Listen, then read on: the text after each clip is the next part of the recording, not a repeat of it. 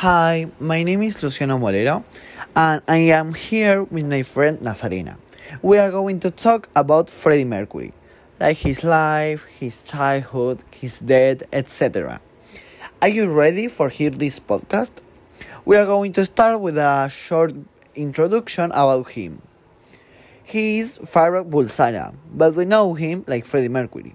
He was born in 5th September of 1946 in Stone Town, Tanzania, and he comes from a Parsi Indian family. He was a songwriter, a pianist, graffiti singer, and so famous because he was a Queen singer.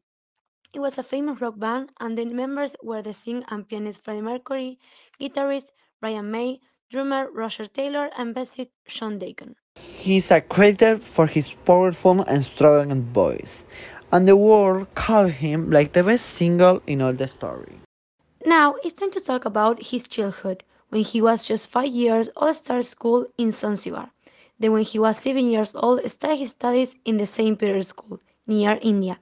The difference between the both schools are that the first school is a normal school, but the second school is a boarding school, and in the second school the child called him Freddie, including his family.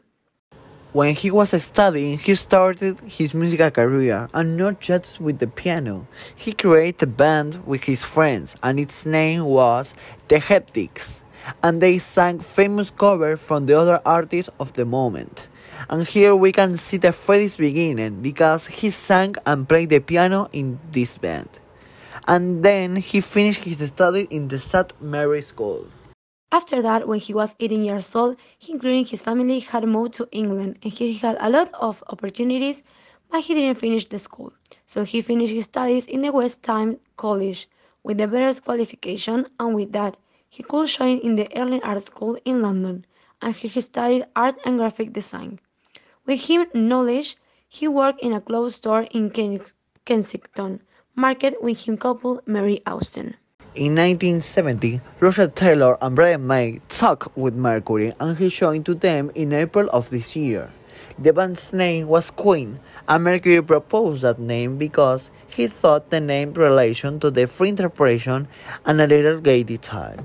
And he created a Queen logo too because he know about graphic design, so he know what he was doing for the band.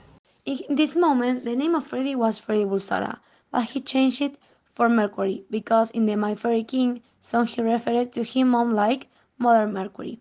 Also, he thought the name Freddie Mercury sounded great and powerful.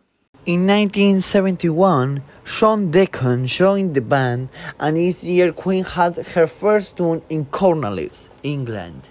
In 1973, Queen took out the first record, and its name was Preordained. At the beginnings of the 70s, Freddie started to know what really was his sexual orientation, and in the 1974, during an interview for the New Musical Express magazine, he described himself gay like a daffodil.